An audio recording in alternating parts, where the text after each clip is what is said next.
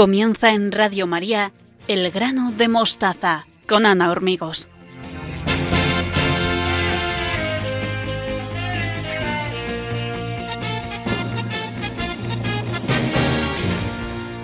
Sean todos bienvenidos. Les saludo con mucho cariño en mi nombre y en el de todos los que formamos el equipo del programa.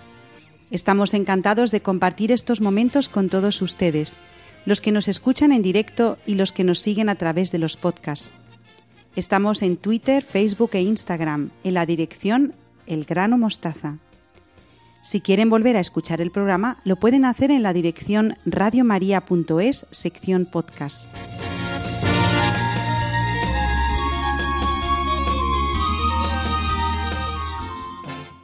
Continuamos con las celebraciones de nuestros 100 programas con ustedes en Radio María. Con este motivo nos acompañan dos invitados muy queridos para nosotros. Don Jorge López Tiulón nos visita para hablarnos de los mártires y de sus enseñanzas para el mundo de hoy. Y Madre Lourdes Tafur, de la Orden de Hijas de María Nuestra Señora de Talavera de la Reina, comparte con nosotros unos minutos para charlar sobre educación y familia. Hemos preparado estos temas con mucha ilusión para todos ustedes Así que esperamos que se queden con nosotros en los próximos minutos, en el programa número 101, decimotercero de la octava temporada. Saludos de todo el equipo, Teresa Jiménez, Beatriz Hormigos, Victoria Melchor y Belén Herrero. Muchas gracias a todos los voluntarios de Radio María que trabajan para que podamos estar con ustedes a través de las ondas. Y un abrazo y nuestras oraciones para nuestros oyentes que se encuentran enfermos y solos les tenemos muy presentes. Si quieren ponerse en contacto con nosotros, pueden hacerlo a través de la dirección de correo elgranodemostaza@radiomaria.es y estaremos a su disposición para lo que quieran contarnos. Estamos preparados para sacar el máximo provecho del hoy y de la hora, porque estamos convencidos de que merece la pena acompañarnos desde el corazón. Y todo esto en Radio María, la radio que cambia vidas.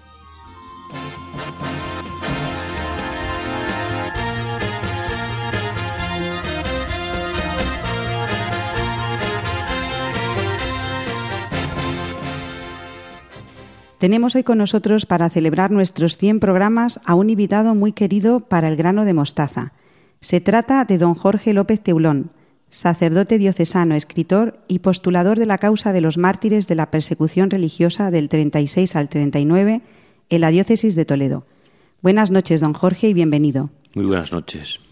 También me acompaña hoy mi querida colaboradora Victoria Melchor, que me va a ayudar a hacer la entrevista a don Jorge. Buenas noches, Victoria, ¿cómo estás?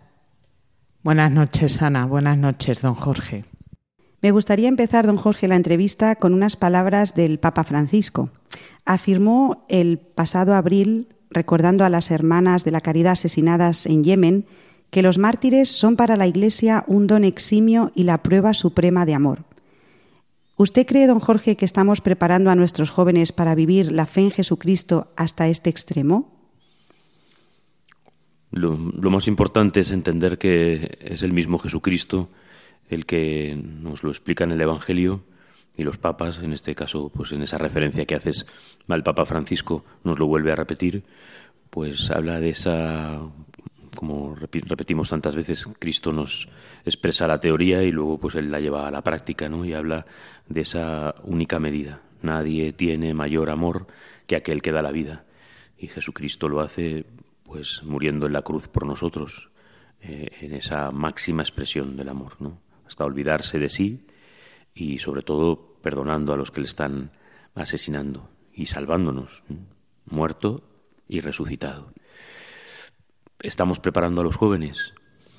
Pues la Iglesia y el Catecismo y el Evangelio pues nos preparan así a todos.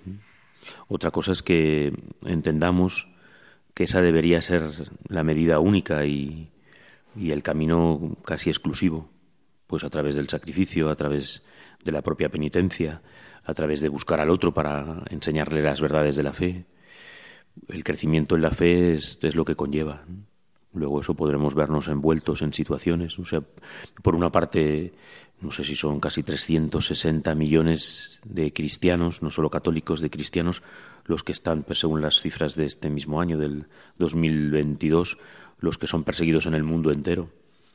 Pero claro, luego para muchos de nosotros no es esa realidad. Podemos tener dificultades con las leyes, con el gobierno, con, con, eh, con la vida comunitaria, con, con, lo que la gente hoy piensa, con, con la frialdad de la fe, pero nosotros personalmente no vivimos una vida de persecución y por eso a veces tampoco se debe proponer así, ¿no? No podemos vivir como con el miedo de que nos vayan a matar, pero sí con esa claridad de que el testimonio va a traer dificultades y eso es lo que muchas veces pasa, ¿no? Que se vive una vida sacramental, de sacramentos, mira misa el domingo y confesión frecuente. Hablamos sobre todo de los jóvenes que están cerca de la iglesia, claro, los que están ya lejos ya, pero eso, pues a lo mejor una vida sacramental, incluso algunos en movimientos, eh, con peregrinaciones, con actividades espirituales, luego también con, pues con todo lo relativo a la caridad, pero todo eso es lo que hará que vaya llegando esa entrega generosa y si alguno se, se viese envuelto en una situación así de martirio,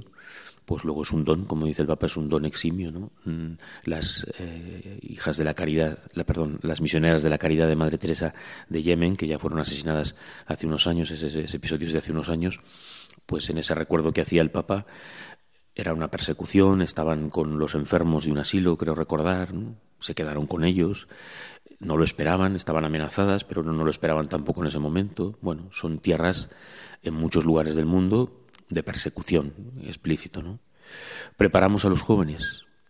Una vez se les prepara en la fe, se les prepara eso desde el Evangelio y desde el catecismo y a decir la verdad en sus ambientes, pues también va a haber más que persecución, ¿no? A lo mejor no va a haber muerte martirial, pero va a haber persecución, va a haber rechazo, no se va a querer contar con ellos. Bueno, sería más largo de responder, ¿no? Pero en principio, pues eso, ¿no? Es fundamental sobre todo formarles en la fe, en que crean en la vida sobrenatural, en la vida eterna en el cielo, en la caridad, en el trato para con, el prójimo, en el amor en casa con los, con los padres, con los hermanos, con sus propios amigos.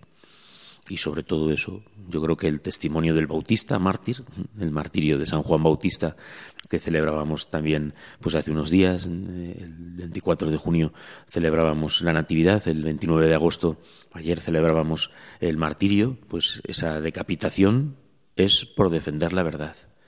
Eh, los dirigentes, el dirigente, el rey, vivía una vida inmoral y el Bautista la denuncia. Y eso le va a llevar a la cárcel y luego, bueno, pues por ese relato del baile y de todo eso que se nos narra en el martirio de, del Bautista, pero por defender la verdad. Entonces, eso sí, cuando se lleve a los chavales a la defensa única de la verdad, pues les traerá problemas. Y persecución. Martirio, ya digo, por lo menos en nuestras tierras es más difícil. Recordó también el Papa San Agustín cuando habló de San Lorenzo y afirmó que el martirio no es un arrebato de heroísmo religioso, sino un misterio de amor entretejido de gratuidad y gratitud. ¿Cómo podemos educar a nuestros jóvenes en la dinámica de la gratuidad y la gratitud y no tanto en los arrebatos sentimentales en materia de oración y experiencia de Dios? Bueno, precisamente tanto el gran San Agustín como, como San Lorenzo, mártir también, que celebramos también hace unas semanas, al principio del mes de agosto, el 10 de agosto, pues era el que llevaba la bolsa, el que ejercía la caridad en las comunidades de Roma y en ese testimonio que él da de vida, de, de creer en el Evangelio de Cristo, que es de los primeros seguidores de los discípulos, es un cristianismo muy al comienzo, ¿no? Y, a través de la caridad, pues encontrará el martirio, ¿no? En, ese saber hacer, ¿no? Santiago Martín, eh, ese sacerdote que funda a los franciscanos de María, habla muchísimo de la teología del agradecimiento, ¿no? Eso de, de, dar las gracias, de, ese, de esa, como, como preguntas, de esa gratuidad que tenemos que tener para con Dios, ¿no? Y de ese deseo de, de poderle dar, dar la vida en todo, ¿no? Por digo que a veces no hay que esperar al martirio, porque a lo mejor el martirio no va a llegar, y sin embargo tenemos todos los días para entregarnos. Y muchas veces eso solo es desde fortalecer la fe y desde el, desde el encuentro mm, personal con el Señor. Luego todo lo demás, sea con cualquier movimiento, ahora que hay, eh, está tan en boga todo lo carismático, todos los movimientos carismáticos, pero, pero lo primero es un encuentro, lo vemos en el Evangelio, cuando hay cualquier conversión para acercar a alguien a Cristo, el que Cristo acerca a alguien que está en pecado, siempre es personal. Zaqueo baja, que hoy quiero estar contigo, con María Magdalena, con Pedro, cuando le tiene que reconvertir por todo lo que ha pasado en la última cena y, por las negaciones le llama aparte y le hace ese examen de amor. Eh, el encuentro tiene que ser con el Señor del Sagrario que está vivo, como decía San Manuel González, con el amo, y en esa intimidad con Él, en ese tratar con Él, pues ir descubriendo todo lo que Cristo ha hecho por nosotros, leer el Evangelio, crecer en ese aprender. Muchas veces eh, escuchamos como los testigos de Jehová, por ejemplo, aunque su Biblia esté confundida, y, pero cómo se lo aprenden de memoria. A lo mejor no hay que aprender, o sí, porque si yo me aprendo de memoria el Evangelio, si yo sé lo que Jesús dice en esta ocasión, hablamos a veces del tema del perdón, pues si yo sé cómo Cristo me obliga a perdonar y siempre, pues yo sé que ese es el camino.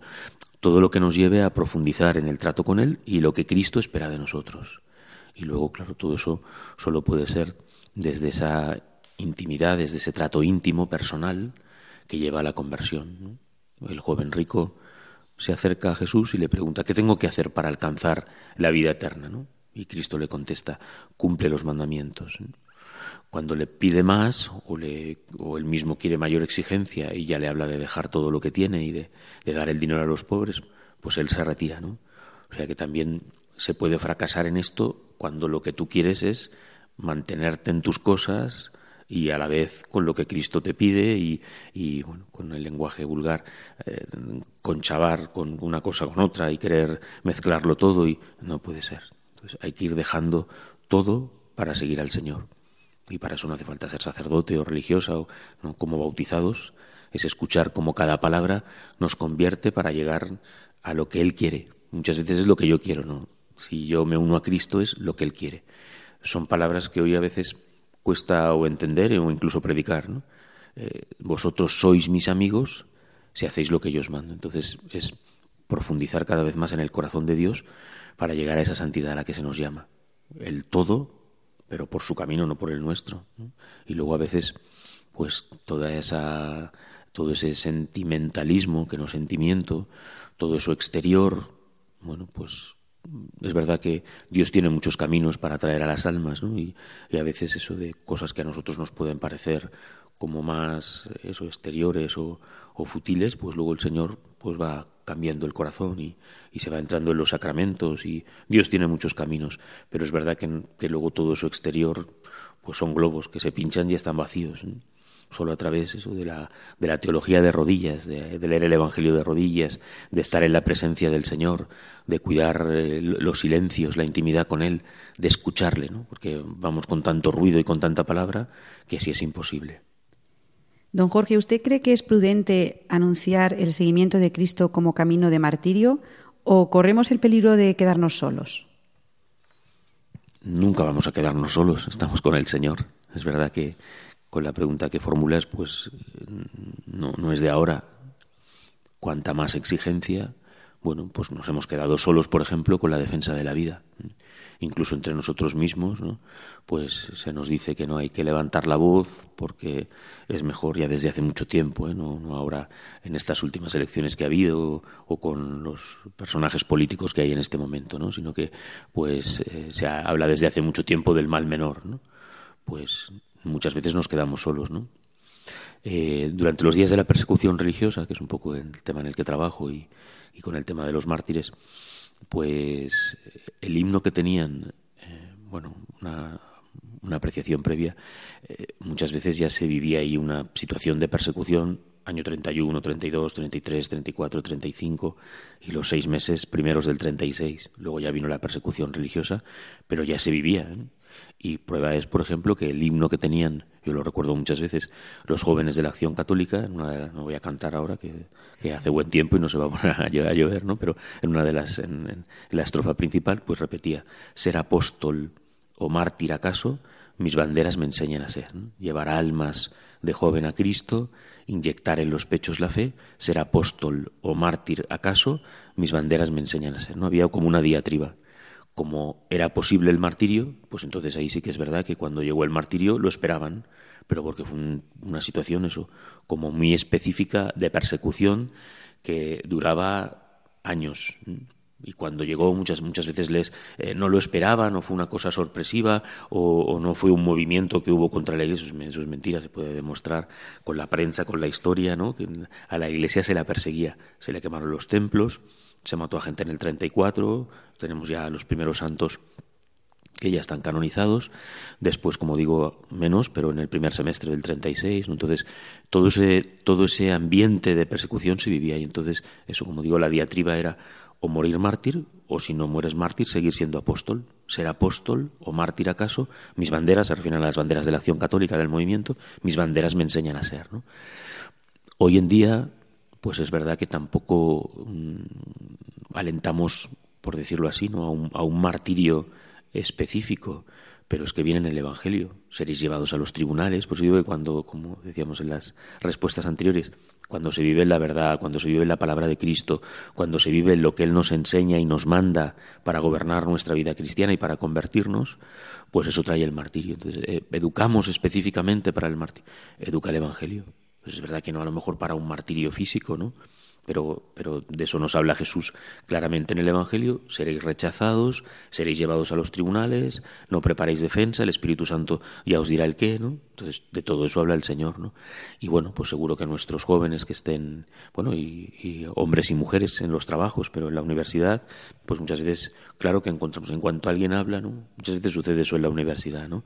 Que estamos callados y de repente un domingo nos encontramos con alguien que está casi sentado a nuestro lado en los bancos de la universidad, ¿no? Porque no hay esa bueno, pues por lo que sea, tampoco uno se pone a predicar en medio de clase y más si está hablando el profesor, en el trabajo igual, ¿no? Pero es verdad que nos tenemos como que reconocer y nos tenemos, el católico tendría que significarse, ¿no? Hasta por el modo de vestir y por la forma de hablar y incluso pues si en algún momento eh, surge un debate por la defensa y podernos comunicar y a veces los chavales te cuentan eso no que se acercan a, otro porque ha sido valiente y ha dicho algo y ha, y ha dado un testimonio entonces es verdad que esa batalla va a existir siempre no es, es una batalla contra el mal nos la explica bueno, la explica Jesús en el Evangelio, ¿no? Pero luego, por ejemplo, San Ignacio en los ejercicios espirituales, cuando habla de ese combate entre el, entre el bien y el mal, ¿no? Las dos banderas, ¿no?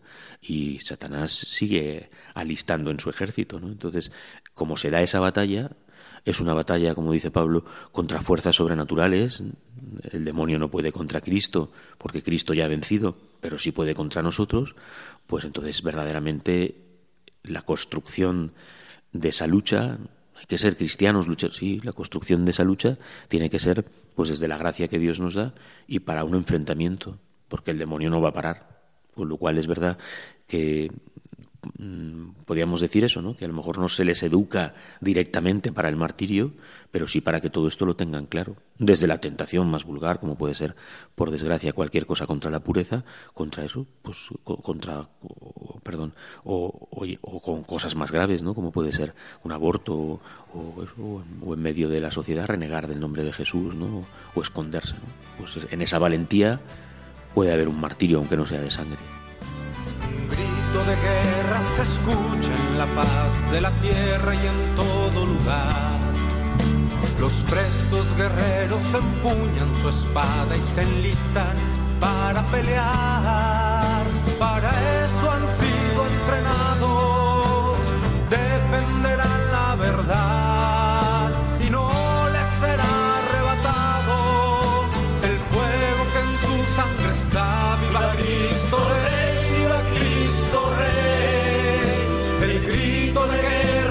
Enciende la tierra. ¡Viva Cristo Rey! Nuestro soberano Señor, nuestro capitán y campeón. Pelear por Él es todo un honor.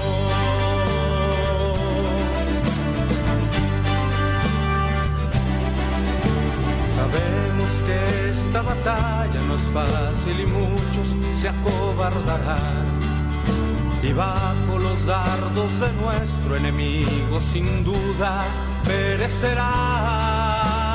Yo tendré mi espada en alto, como la usa mi Señor. A él nada lo ha derrotado, su fuerza es la de Dios. Viva Cristo Rey, viva Cristo Rey, el grito de guerra que enciende la tierra.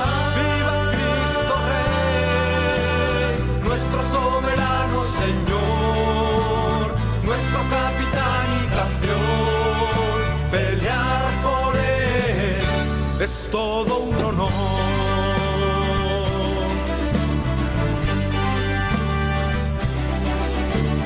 No conocemos mayor alegría. Estamos celebrando nuestros 100 programas en Radio María con nuestro querido y admirado don Jorge López Tulón y estamos hablando de martirio y de vida. Le doy el, el micro también ahora a Victoria Melchor. Gracias, Ana. Don Jorge, ahora que hablaba sobre la batalla entre el bien y, el mal, una de las características de los mártires es el perdón a sus verdugos, pero ese perdón viene motivado también por el, por el amor, sobre todo por el amor a, Jesucristo y a los demás. Esa presencia del mal que se pone tan manifiestamente en estos casos de asesinato a los, a los mártires, hoy en día también está vigente y a mí me gustaría que nos dijera cómo podemos combatir ese mal y sobre todo en una sociedad que está tan dividida y en la que vemos que hay mucha, mucha violencia, sobre todo entre los jóvenes. Bueno, pues está claro que lo principal es la vida de gracia mantener la vida sacramental y cuidar la confesión. ¿no? Las, columnas sobre las que se edifica la vida espiritual pues son la confesión, la confesión frecuente. La Iglesia manda confesar una vez al año, pero pues eso, el no dejar que pase más del mes, mes y medio, una confesión frecuente y sobre todo además si convulgamos con frecuencia. ¿no? La misa diaria y, y la confesión sobre lo que se levanta todo. ¿no? Y es así como estaremos fuertes para el combate. Vuelvo a repetir que Cristo ya ha vencido para nosotros, con lo cual nosotros somos del que gana siempre, siempre somos victoriosos. No hay que bajar la guardia porque como apuntabas y decíamos también antes, el demonio está ahí listo siempre, preparado para, para hundirnos y para acabar con nosotros, ¿no? Pero tampoco se puede vivir, no hay ninguna necesidad de vivir en un estado de miedo, ¿no? De si el demonio en cualquier momento lo que hay es que vivir en un estado de gracia. Y entonces, pues en realidad eso lo decimos también muchas veces, es el demonio el que tiene que tener miedo de nosotros y tiene que haber un convencimiento respecto a esto, ¿no? Cuanto más nos apartamos de Cristo, más fácil es caer en la tentación y de eso, pues por desgracia tenemos experiencia todos. Cuanto más estamos en el Señor, no, no desaparecen las tentaciones, porque claro, el demonio a quien está enfangado en el pecado, al que pues es un desastre en su vida y pues ya le tiene a su lado. El demonio va a los que intentamos por todos los medios ser santos, pero al tener a Cristo no hay que tener ningún miedo. Lo que pasa es eso que hay que tener los ojos abiertos, porque el demonio es inteligente, es el padre de la mentira, del engaño, entonces busca constantemente entrar en la debilidad de los hombres. ¿no? Hace poco pues tuvimos ocasión de ver una película que no recuerdo bien el nombre, era Nefarius o Nefarius, o, y, y, era, es muy curioso como explica. Yo además lo digo muchísimas veces en la predicación en el colegio donde estoy con las niñas, les digo muchas veces de broma, pero en serio. Eh, cogemos una moneda del bolso de mamá, se la robamos. Y lo siguiente es robar un banco, ¿no? Bueno, y se ríen porque no tiene por qué, no, tiene que haber esa, ese seguimiento, ¿no? No hace falta ser luego ladrones de bancos, ¿no? Pero en la película es curioso que el que hace de Satanás, que está poseyendo a uno que va a ser asesinado, que va a ser ejecutado en, en la silla eléctrica, ¿no? Pues eh, el argumento es que se tiene que certificar si está loco o no para llevarle a la silla eléctrica no, no ha sido no ha sido no ha tenido eh, cabeza para los asesinatos porque está loco y entonces se le exenta de morir en la silla eléctrica y entonces lo que lo que se encuentra el que va el médico que va a juzgarle es que está poseído por el demonio no bueno en un momento de cuando empieza a hablar de la lucha contra el mal pues él dice eh, entro muchas veces en las almas de los niños robando un cochecito cuando son pequeños cometiendo un pequeño hurto no y sobre todo los que no están bautizados, ¿no? porque es así, claro. Entonces, nosotros ya por la vía sacramental, por eso es tan importante bautizar a los niños y llevar a la gente a los sacramentos, porque a lo mejor los han dejado de practicar. Entonces ahí el demonio tiene como más cancha para, para, para podernos llevar al mal, ¿no? Por eso digo que tampoco hay que vivir como atemorizados, ¿no? O angustiados que el demonio nos va a poseer o que, o que nos va a llevar a hacer con, ¿no? si estamos en, en vida de comunión, ¿no? Eso también lo decía San Manuel González. Si somos, si somos almas eucarísticas, si estamos eucaristizados, se tiene que notar, ¿no? Por último, en, todo esto que hablamos del igualitarismo y de, y de las leyes y de ser todos iguales, pues lo que sea injusto, habrá que conseguir que sea justo, ¿no? El tema de los sueldos, hombre, mujer, eh, por ser de otras nacionalidades, todo lo que es justicia social, amén, ¿no? Pero yo no quiero parecerme a alguien que no convulga. Yo no quiero parecerme a alguien que está contra la Iglesia, alguien, ¿no? Por eso que tenemos que ser todos hermanos y que muy bien.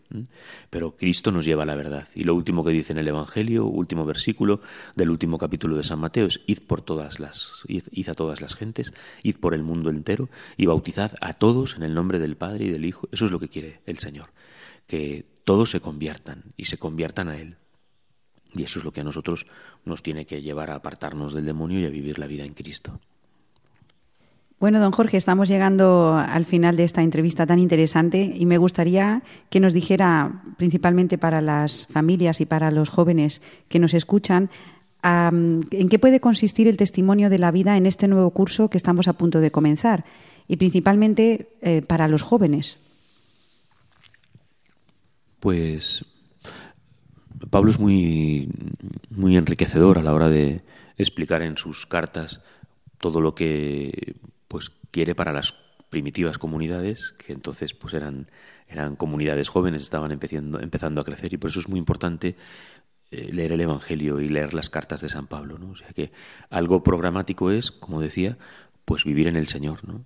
Si morimos con Él y vivimos con Él, resucitamos con él. Entonces, la vida en Cristo, y ahí no hay edades. Es verdad que pues una catequesis para niños de primera comunión o para eh, niños pequeños, pues bueno, pues tendrá que ir modulándose según sobre todo sus cabezas infantiles y o en los adultos que se convierten, en los, en los padres, en los hijos mayores, en quien se está preparando para el noviazgo, como en los sacerdotes o en los religiosos, pero siempre es lo mismo, ¿no?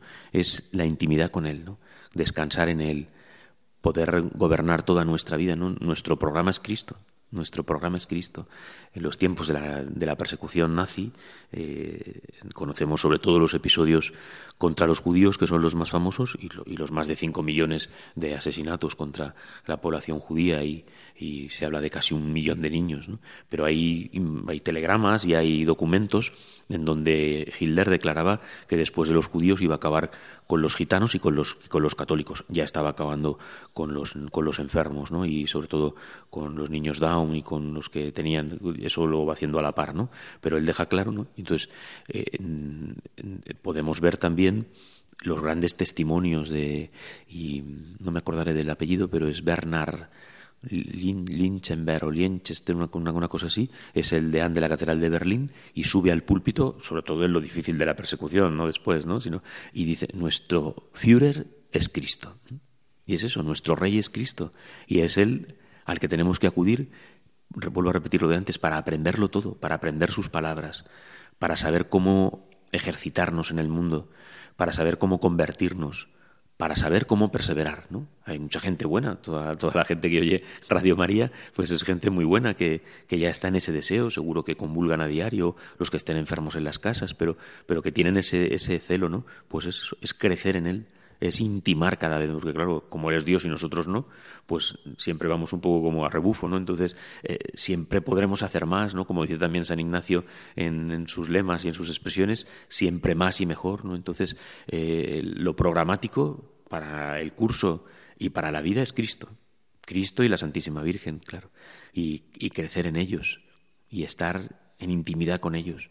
Por eso, eso, tener esa claridad. Cuando abro el Evangelio, le estoy escuchando, estoy escuchando lo que me dice, lo que me dice a mí, lo que dijo en el siglo I y me está diciendo a mí el 30 de agosto, el 31 de agosto, el 1 de septiembre, toda nuestra vida y, vivirlo y escucharlo con esa viveza y sobre todo confrontarme a ella. Claro, si me está diciendo una cosa y yo estoy viviendo lo contrario, pues trabajar en esa conversión con la gracia, con los sacramentos, pero nuestro programa es siempre Cristo y solo Cristo, ¿no? Eh, cuando eh, descubrimos el testamento de don Marcelo, eh, ya después de morir, pues utiliza esa expresión, ¿no? Jesús, mi dulce Jesús, ¿no? Pues solo Jesús. Y como siempre de la mano de María, ¿no? Pues hemos llegado al final de esta entrevista tan gozosa que nos ha concedido don Jorge López Ceulón para celebrar nuestros 100 programas en Radio María, El grano de mostaza. Muchísimas gracias, don Jorge, sacerdote diocesano, escritor y postulador de la causa de los mártires de la persecución religiosa del 36 al 39 en la diócesis de Toledo. Muchas gracias por su tiempo, por su visita y hasta siempre, don Jorge. muchísimas gracias a vosotros y a Radio María por todo el bien que hace en bueno nuestra geografía aquí en España y en, el, en el mundo entero con las otras radios, ¿no? Pero soy también por haber podido participar eso de este de este centenario, de este programa número 100. También para mí es un privilegio. Muchas gracias. Muchas gracias también Victoria Melchor por estos 100 programas juntas y que esperamos que nuestros oyentes sigan con nosotros a nuestro lado. Muchas gracias, Ana.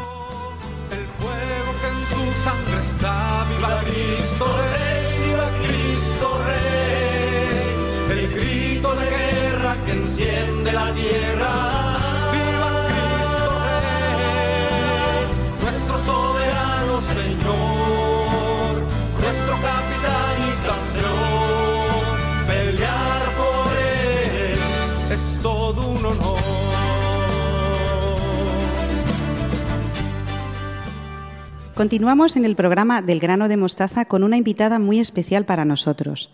Se llama Madre Lourdes Tafur y es religiosa de la Orden de Hijas de María Nuestra Señora de Talavera de la Reina. Buenos días, Madre, y muchas gracias por concedernos esta entrevista. Buenos días, Ana, y buenos días a todos los oyentes de Radio María. Madre Lourdes Tafur es licenciada en Filosofía y actualmente es directora del Colegio Compañía de María de Talavera de la Reina. Es congregante mariana de la Congregación de la Inmaculada y lleva en la enseñanza más de 35 años. Me gustaría dedicar los siguientes minutos a hablar con Madre Lourdes de cuestiones de educación, principalmente para las familias que nos escuchan al comienzo de un nuevo curso. La primera pregunta es la siguiente, Madre.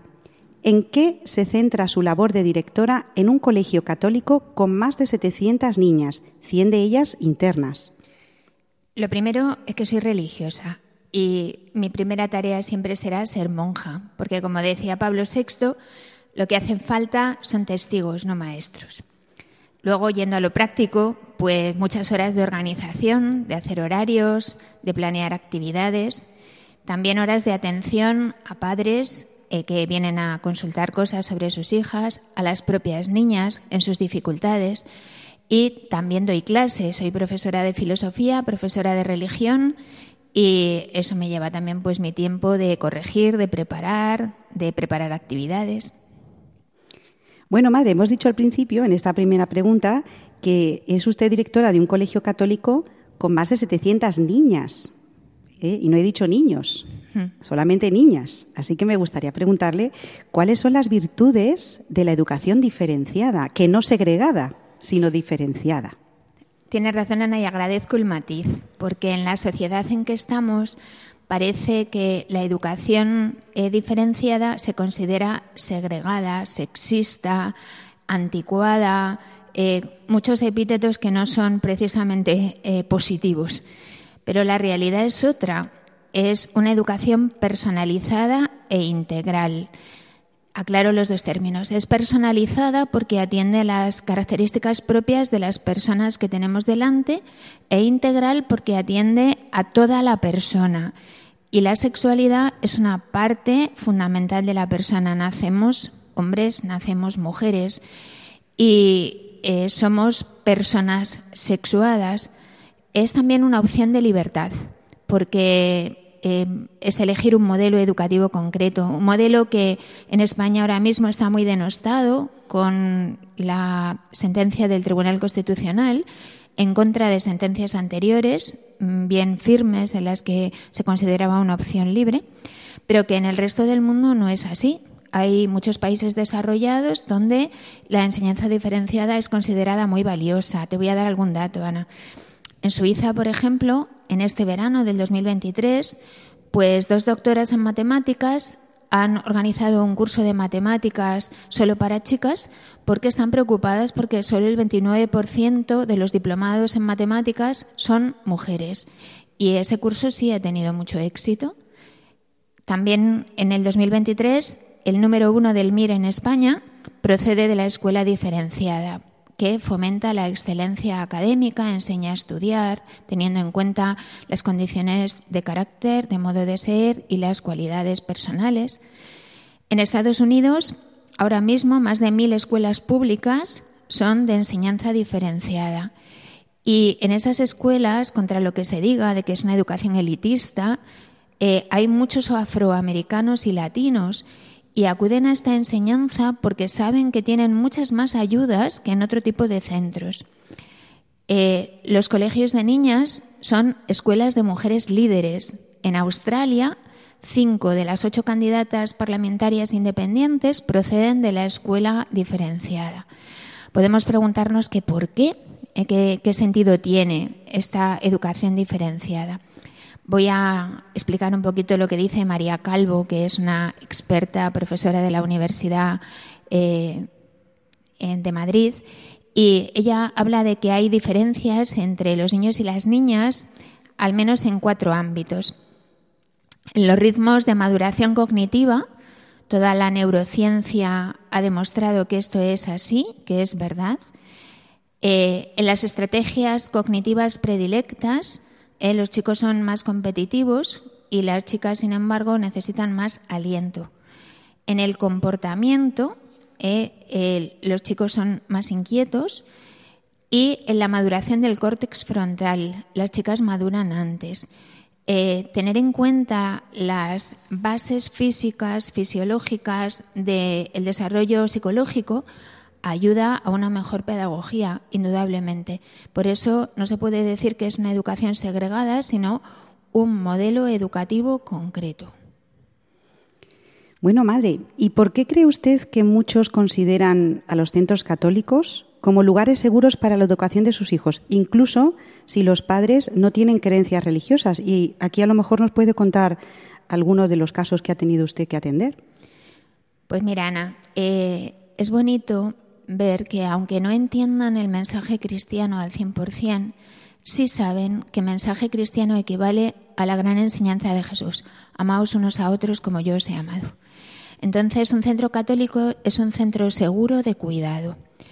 Es verdad que la oleada de denuncias por abusos sexuales ha generado una cierta eh, prevención en algunos sectores pero es verdad que quien conoce la enseñanza católica de cerca sabe que eso es minoritario y sin embargo hay mucho cuidado real de cada alumno. Muchos padres acuden por esa razón, lo consideran un sitio seguro. Entre antes has dicho que tenemos eh, más de 100 internas, pues vienen niñas de todos los continentes. Sus padres se fían plenamente. Ayer me decía una madre que es antigua alumna yo traigo a mi hija al colegio porque después de mi madre, de quien más me fío es de las monjas. Eh, aquí llevamos ya muchas generaciones en Talavera, vamos a hacer 125 años de enseñanza y pues cuando una abuela luego ha traído a su hija y la hija ha traído a, a la nieta, es porque hay una confianza total. También hay muchos padres que, aunque ellos no practiquen la religión, ellos están buscando unos valores determinados. Ellos utilizan esa expresión, nosotros no usamos la expresión valores, nosotros hablamos de educar en virtudes, porque las virtudes configuran la personalidad. Entonces, una persona que adquiere hábitos buenos que le hacen de segunda naturaleza, ayudados por la gracia, se hace mejor persona. También la atención, tanto a las familias, el poder dar consejos a las familias, cuántas veces pues el colegio ha servido pues para salvar un matrimonio, por ejemplo, ante una dificultad, eh, o cuántas veces el colegio ha acompañado en el dolor, en el sufrimiento, en el duelo por la muerte de un ser querido, eh, y también la atención a las niñas, la atención personal, incluso hasta lo material. Eh, esta niña no tiene un uniforme adecuado, sus padres no le pueden comprar uno, buscamos otro, atendemos. todo esto los padres lo valoran y les ofrece una confianza, aunque ellos no sean católicos. Evidentemente, cuando una familia no es católica, nosotros le ofrecemos el conocimiento de Dios y de la Iglesia y últimamente hemos tenido muchos bautizos en el colegio. Y madre, me gustaría preguntarle lo siguiente. ¿Cree usted, según su experiencia, que estamos ante una emergencia educativa y una emergencia afectiva en nuestros jóvenes? Pues sin duda, Ana. Sin duda. O sea, la educación es imprescindible porque tenemos una generación muy débil en la que la virtud de la fortaleza está muy menguada. Es una generación de niños blanditos, eh, de niños débiles, de niños, pero que son capaces de ser fuertes, de afrontar retos, de tener responsabilidades, pero hay que educarlos. ¿De dónde viene esa debilidad? En parte de la exageración de los valores afectivos. No, no entendidos correctamente. Es una afectividad desenfocada. Eh, esa afectividad, como comentaba Monseñor Munilla en, en una conferencia que creo que tratáis en Radio María, pues esa debilidad ha afectado a muchos ámbitos. ¿eh? pues los niños y los jóvenes y las niñas pues eh, se miran mucho a sí mismos. No hay más que verles hacerse selfies. Están a todas horas. Parece que lo importante no es lo que hago, sino si tengo la foto y la foto bonita. Qué triste es cuando ves a una niña, por ejemplo, que se hace una foto, se arregla, se pinta, se hace una foto, la cuelga en las redes sociales y dice que ha ido a no sé dónde, no ha ido a ningún sitio simplemente es postureo. Y eso es muy triste porque eso no es la verdad de su vida. Eh, también, pues, eh, las rupturas familiares y la crisis del principio de autoridad, como dice Monseñor Munilla, y la falta de, referentes morales ha generado en los jóvenes una sensación de inseguridad, de soledad. Qué triste es, pues, cómo ha crecido en España ese pérdida de sentido de la vida, el aumento de los suicidios de adolescentes, que eso es un verdadero drama, que un niño no quiera vivir, ¿eh? que no tenga una, una ilusión, un, anhelo en la vida. ¿eh? También eh, toda la versión erotizada, pansexualizada de la sociedad, porque se entiende que afectividad es sexualidad el consumo de la pornografía, todos estos problemas que están en la calle, que lo sabemos todos, que los padres los conocéis, que los conocéis las madres, que no os engañéis, que no digáis yo tengo un hijo muy bueno, que el 40% de los jóvenes españoles consumen pornografía y tu hijo también es un joven español, mírale el móvil, míraselo, míraselo, se lo has comprado tú, míraselo. ¿eh? eh todas estas heridas que llevan los jóvenes. Nos decía el obispo de Alcalá de Henares al venir de la JMJ, pues estuvieron aquí en el colegio, y decía en la homilía de la misa, eh, he visto cuánto puede sufrir un joven de 15 años, cuánto puede sufrir una joven de 16 años, y me ha dado mucha pena. Eh, pues es urgente educar porque es urgente acompañar, eh, es urgente estar al lado de estos jóvenes y poder reconducir y poder rearmar la persona para que sean personas.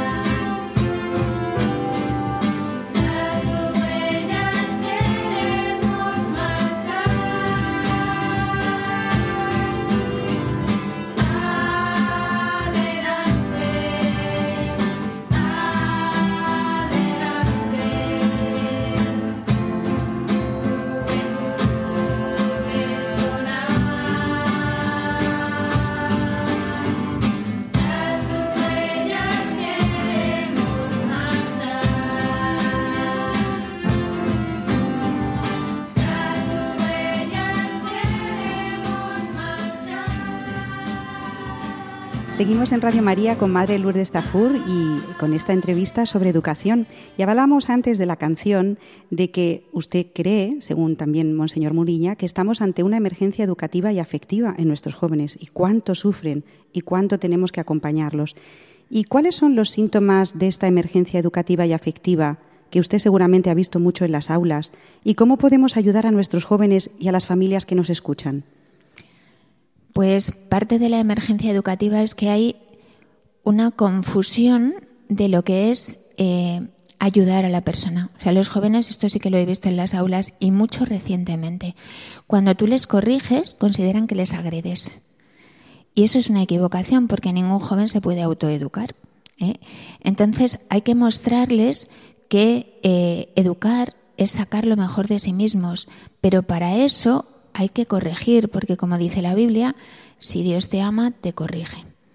Entonces, eh, por ejemplo, para este curso escolar tenemos pensado el poder utilizar las tutorías de las alumnas de secundaria para explicarles cómo lo afectivo es muy importante, pero tiene que tener un cauce. La naturaleza es muy rica, pero cuando un río se desborda, eso lo único que hace es arrasar. Entonces, la afectividad hay que educarla y tiene que estar sometida a la razón, como decía Santo Tomás de Aquino. Y esto hay que explicárselo a los jóvenes con mucha paciencia, con mucho cariño, en alto en una clase y en mucho acompañamiento personal, en la situación concreta, eh, mm, con mucho incentivo positivo. Eh, uno de los remedios mejores es acercarles a Dios que se sepan amados por el Señor, que conozcan qué bueno es el corazón de Jesús, cuánto les quiere y cómo son amados incondicionalmente. Ese amor que antes se daba por hecho recibido en la familia, que ahí soy amado como soy y aunque haga una trastada me siguen queriendo, pues ahora los niños lo tienen que recibir claramente en la iglesia, tienen que aprender el amor de Dios que siempre perdona, como el padre del joven rico. También hay que enseñarles eh, a vivir la sexualidad. Por eso en el colegio tenemos educación afectivo-sexual y por eso procuramos educar en la belleza. Y enseñar a vivir la sexualidad es aprender a esperar, porque hay que poseerse para darse. Y hay que enseñarles la belleza de la vida cristiana en la iglesia. Por eso, pues han ido 150 jóvenes de nuestro colegio a, a la JMJ, han sufrido, y ha venido bien eso porque pues ha habido que hacer colas, esperar para comer, pasar mucho calor, eh, tardar muchas horas en poder coger un autobús, pero han gozado tremendamente de esa vida de la iglesia como familia. El colegio les ofrece esa oportunidad, como somos monasterio con enseñanza, pues aprenden a vivir como una vida de familia grande.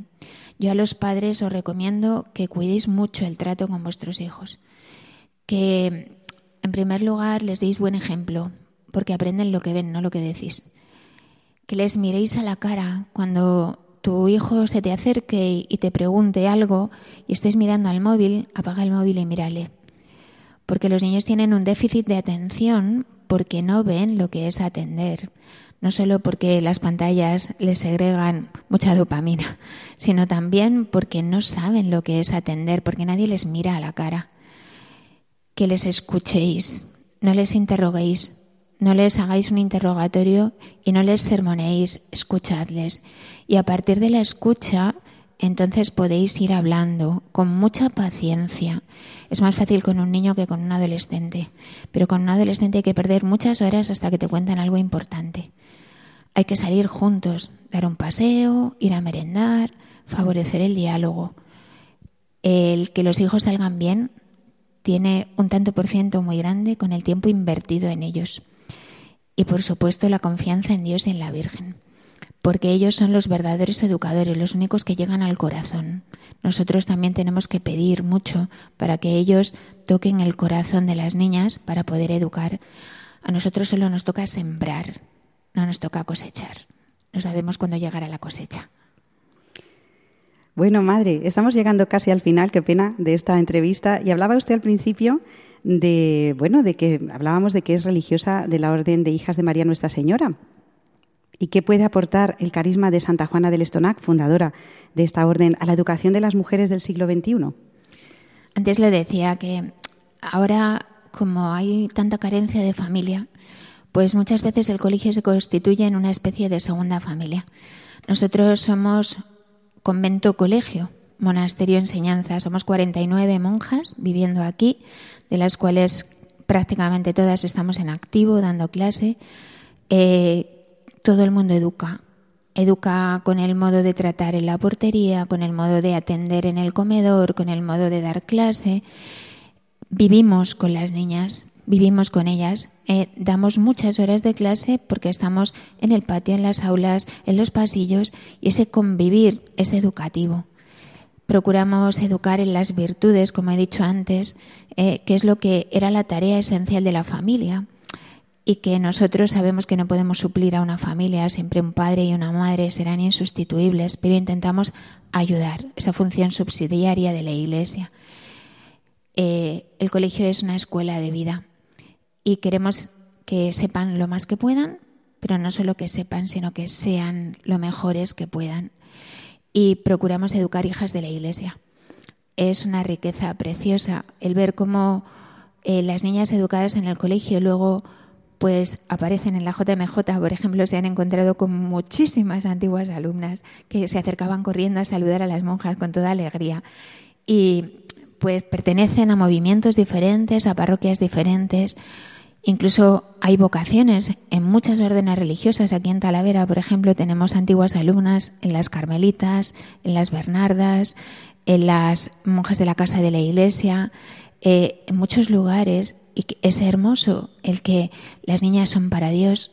Muchas antiguas alumnas también entran aquí en la orden, pero las niñas son para Dios donde Dios las llame. Muchas familias cristianas eh, educadas en el colegio, la Santa Madre decía, y es una frase que me encanta, que educar a una mujer es educar a una familia. Y que sembrando hoy pequeñas semillas en las mujeres, pues el día de mañana ellas serán el corazón de familias cristianas. Esto es el carisma de Santa Juana del Estanac, que vivió hace más de cuatro siglos, pero que sigue siendo actual hoy y que tiene una preciosa actualidad. Bueno, madre, pues ya llega la última pregunta y siempre en Radio María nos gusta hablar de esperanza. ¿Qué razón de esperanza les daría a los padres que nos escuchan y que están un poco desesperados en cuanto a la educación de sus hijos? ¿Y qué consejo daría a estos padres para fomentar una buena relación con los hijos? Antes te he comentado un poco cosas concretas de la buena relación. Yo, como motivo de esperanza, creo que los hijos son primero de Dios y luego de los padres. Los padres los tienen en préstamo. Y ahí está la primera razón de esperanza, porque Dios tiene más interés en sus hijos que ellos.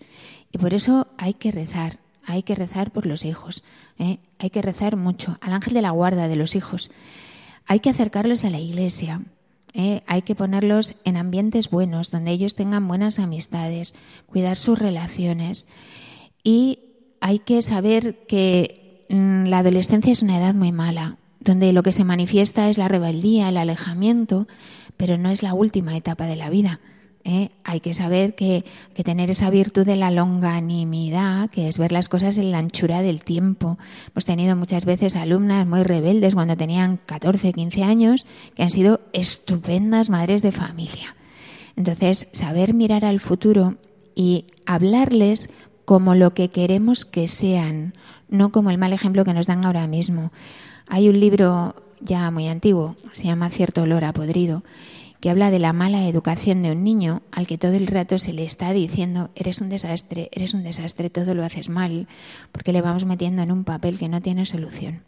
Por eso decirle a un niño eres hijo de Dios, eh, estás llamado a ser santo, eh, eres capaz de mucho bien, la sociedad te necesita y te espera, creo que es más educativo y más confiado en Dios, pero hay que poner los medios, claro, y educar.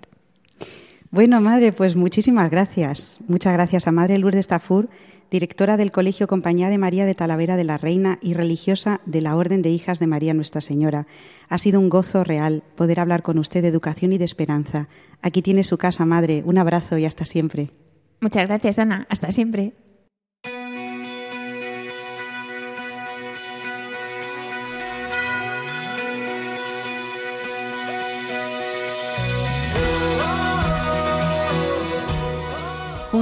Hemos sembrado nuestro pequeño grano de mostaza y ya van 101 en Radio María.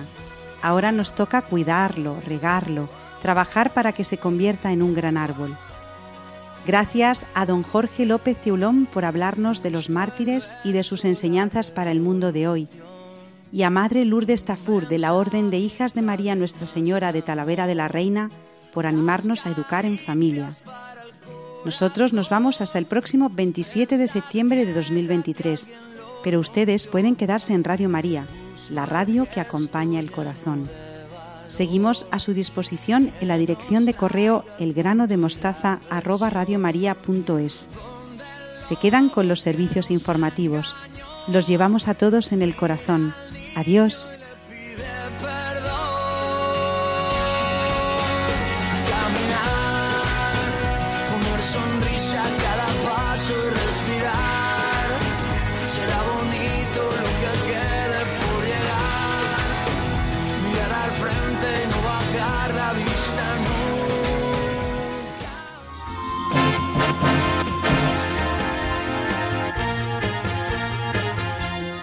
Han escuchado El grano de mostaza, un programa dirigido por Ana Hormigos.